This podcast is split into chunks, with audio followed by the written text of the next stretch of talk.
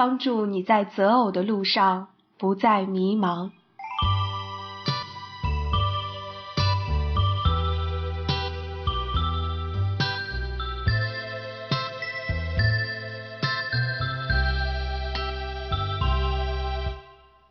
三，失败者的盼望，将性圣洁保守留到新婚之夜，对于未婚的男女来说都很重要。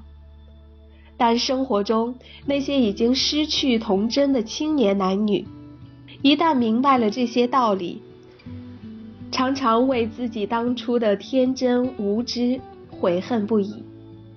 然而，事情已经无法挽回，该怎么办？年轻人，不要绝望，在基督里，你永远是有盼望的。我们应该晓得，上帝拯救我们的目的之一，就是使我们脱离污秽，不断成为圣洁。你过去的生活可能很糟糕，但只要你认识到自己的错误。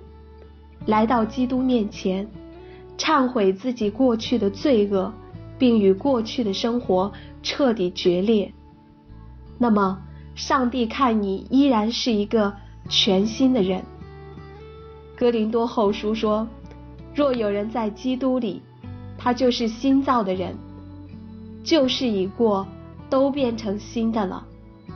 在基督里，你是一个新人了。”基督已经将你分别为圣了，同污秽的过去、污秽的思想、污秽的环境、污秽的人完全分开。约翰福音里，耶稣对那个行淫时被抓的女人说：“我也不定你的罪，去吧，从此不要再犯罪了。”这句话我们一定要牢记。问题的关键就在于我们从此以后不要再犯罪了，这一点很重要。所以我们要做出一个决定：从今天起停止婚姻以外的性关系，痛下决心保守自己心灵和身体的圣洁。这样，上帝必全然接纳你，饶恕你一切的过犯。四，二次守节的原则。犹太人有一个最为重要的节日，叫做逾越节，时间是犹太历正月十四日白昼及其前夜。上帝当初命令以色列人在自家门框涂抹羔羊鲜血。他杀死了埃及地一切投生的人及牲畜，这些以色列人家却得以幸免。从此，以色列人每一年都要守逾越节。逾越节是后来我们得享基督救恩的一个预表。基督是上帝儿子，也是替罪的羔羊。他在十字架上所流的宝血。能够使我们这些罪人越过上帝的审判，而不被定罪。上帝借着摩西要求守逾越节的人，不仅内心要虔诚，身体也必须洁净。绝大多数以色列人都顺服摩西所传达的命令，按照上帝的旨意而行。守节的时候，里外都洁净。但是总有一些人因为这样或那样的原因未能守节，如家里死了人，不能保守身体的洁净，因而失去了守节的资格。因为外出办事错过了守节的时机，这些人不是不想守节，而是因为不得已。可是他们不想因此失去亲近上帝的机会。于是就去找摩西，摩西也不知道应当如何对待这样的情况，就为他们去求问上帝的旨意。上帝施怜悯给那些虽然身体不洁净，但内心渴望守逾越节的人补救的机会。他们可以在一个月以后的同一天守逾越节，但对二次守节的人所要求的洁净标准丝毫没有降低，和第一次守节的完全一样。民数记说，他们要照逾越节的一切律例而守。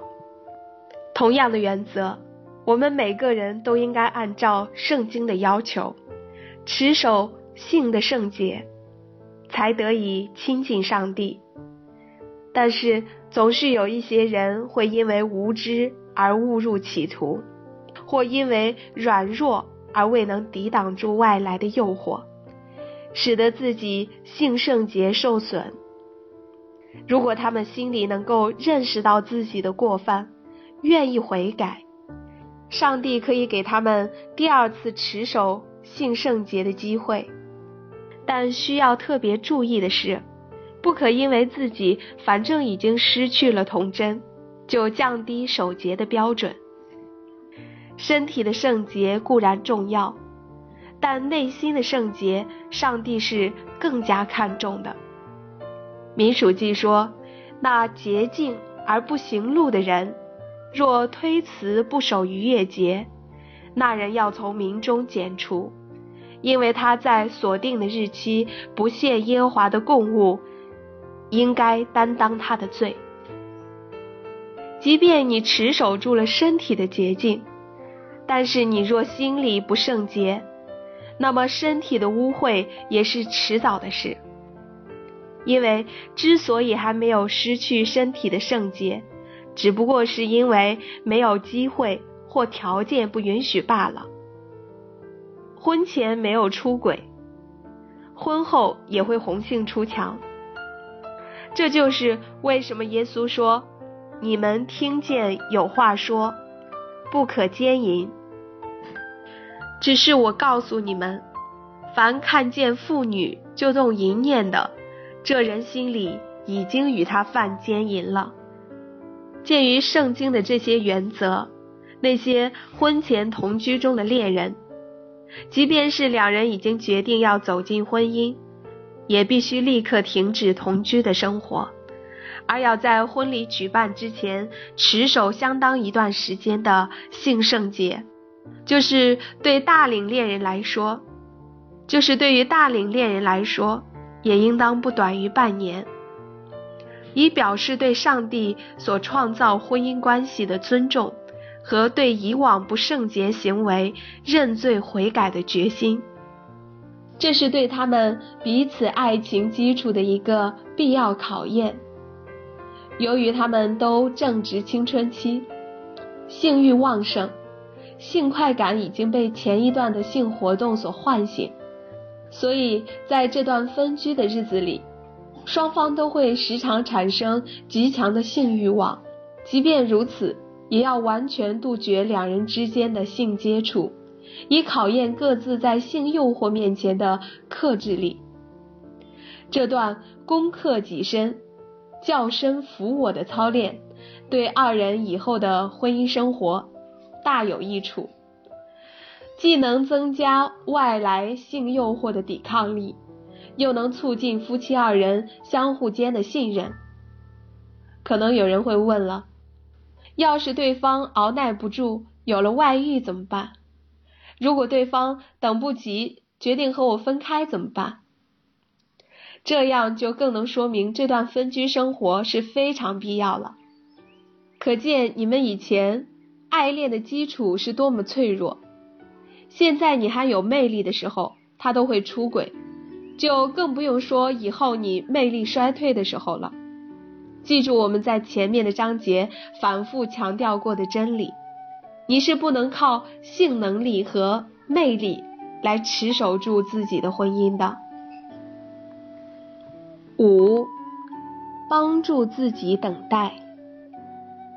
性是每一个人都要面临的问题。面对性方面强烈的内在压力和外来诱惑，年轻人常常在等待方面缺乏必要的信心和准备。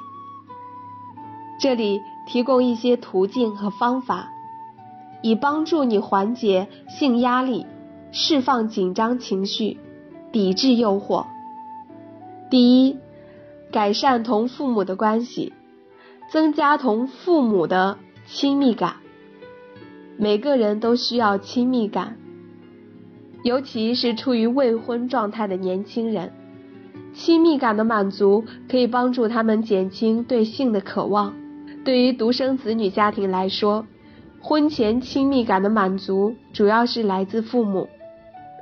我每年给年轻人做一些婚前辅导，都会让一男一女上前来扮演我的儿女。当我像迎接自己儿女回家一样用力的拥抱他们的时候，这一男一女往往都会感动的落泪。台下的青年人也都会报以热烈的掌声。为什么？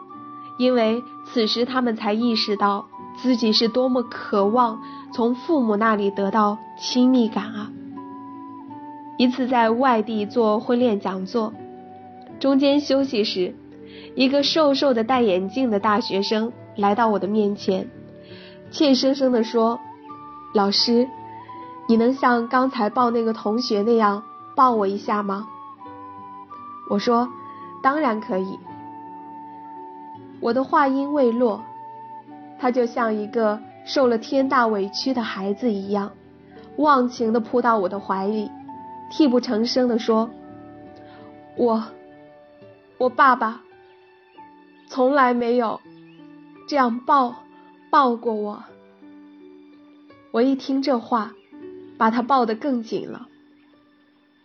过了一会儿，我一抬头，见面前排起了一个长队。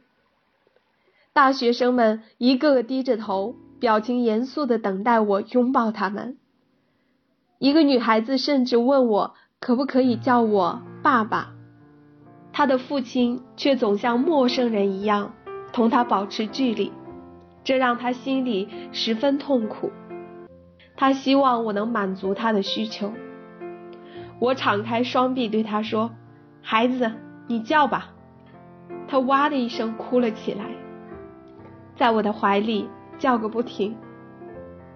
那次有很多学生向我保证，放假回家一定要拥抱自己的爸爸。我讲这些是想让年轻人意识到，由于传统观念的困扰，我们与父母虽然生活在同一个屋檐下，但彼此的心离得很遥远。以前。每个家庭都会有多个子女，虽然父母同儿女的肌肤之亲很少，但是弟兄姐妹在一起亲亲热热、打打闹闹的，会使孩子对亲密感的需求得到一些补偿。当代青年多为独生子女，享受不到这种亲密感，而且学习压力和社会竞争使他们日益感到孤独、寂寞。渴望有人来爱抚、理解和拥抱他们。在这种情况下，他们很容易将性作为缓解和释放压力的渠道。我在这里鼓励年轻人要主动与父母建立起肌肤之亲。如果你上来就拥抱他们，他们会很不习惯，因为他们的心已经冰冷了。而我鼓励你们主动去融化这层坚冰，就像圣经中所说的，用肉心代替你们的实心。可以先从一些小的身体接触开始，比如你可以说：“爸，我给你捶捶背；妈，我给你揉揉腿；我帮您梳梳头吧。”这样一步步的发展到请求他们和自己拥抱。或时机成熟时，主动去拥抱他们，就好像小时候那样。亲人之间的亲密感可以缓解年轻人对性亲密的渴望程度。第二，认清自己的价值，才不会自轻自贱。年轻人很看重自己的价值，因为他们从小就很少得到周围人的接纳。甚至有的父母和老师都不接纳他们，得不到接纳，人就容易自卑。我们看到许许多多年轻漂亮的女孩子，为了一点钱就出卖自己的身体，这是为什么？因为自卑。人认为为什么更重要、更有价值，就会用自己所拥有的去交换。他们的行为说明，他们认为金钱比自己的身体、自己的青春更有价值，与他们幼年的时代不被接纳是有着客观关系的。我们只有在被别人接纳的时候，才能够体会到自己的价值。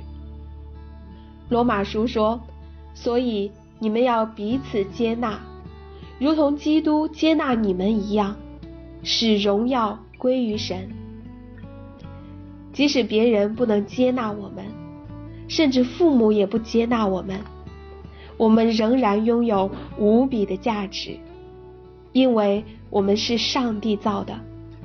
上帝在造我们的时候就赐予了我们价值，这价值就在于我们每个人都是独一无二的，而且更重要的是，当我们在罪恶中的时候。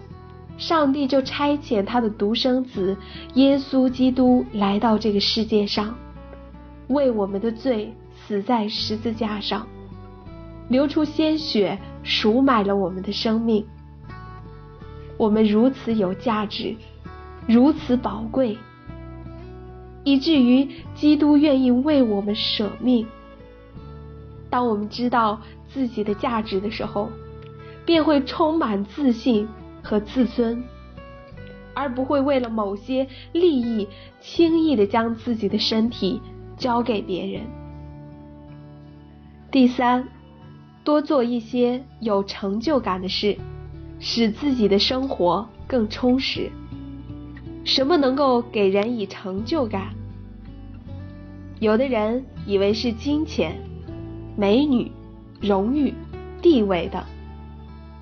但是这些成就感都是虚假而短暂的，不过是虚荣。一个人即便得到这些，如果他只是为了自己个人的享受，而不能为周围的人和社会带来任何益处的话，那么他就感觉不到生命的意义。我们看到现在太多的城市年轻人，除了挣钱、买房、买车。享受生活以外无所事事，他们将自己宝贵的时间都花费养猫、遛狗等事情上。在城市里养一条狗的花费，足以在贫困地区供养一个孩子的生活和学业。有一次，我在小区跑步时，听到两个女人在谈论自己的狗，其中一个说：“给狗理理发、修修指甲花了一百多块钱。”我一听吓了一跳，我理个发才花几块钱，这狗比我都金贵。有人说，人类最大的悲哀莫过于与狗为伴，这句话说的真很精辟。年轻人，我们必须振作起来，世界上有太多有意义的事情在等着我们去做。我们要主动为周围的人和这个社会做些有意义的事情，并以此去影响他们。否则，你就感觉不到生命的意义，感觉不到生命的意义，就不会有价值感。没有价值感，内心就不充实，就越来越感到无聊、不快乐。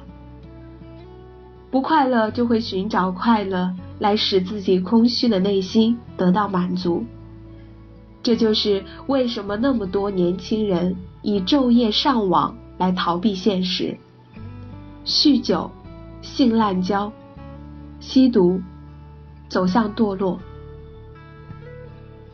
努力去寻找一些有益于社会和他人的事情来做，你就会觉得生活很充实。充实才能真正的快乐。即便目前找不到这样的事情，可以学习一些今后家庭生活所需要的技能，男孩子要学习承担一些必要的家务，以操练自己的责任感。女孩子可以学习做饭、布置房间等。当你在日常生活中不断的完成一些具体目标时，你就会很有成就感。这样会帮助你赶走空虚，免于落入自我放纵的情形。很多女孩子都会有一个美丽的梦，就是梦想穿上嫁妆的那一天。可是。当你梦想成真，经历了蜜月的浓情蜜意之后，便会进入日趋平淡的婚后生活。有句老话这样形容生活：柴米油盐酱醋茶。婚后的生活不再像婚前，女人要操持一个家，不会收拾屋子，不会做饭，不会带孩子，你就当不好一个妻子。当然，现在绝大多数女孩子不会这些，所以女孩子应当趁着单身的时候，努力操练如何成为一个贤德的妻子，不要成天想着如何打扮自己。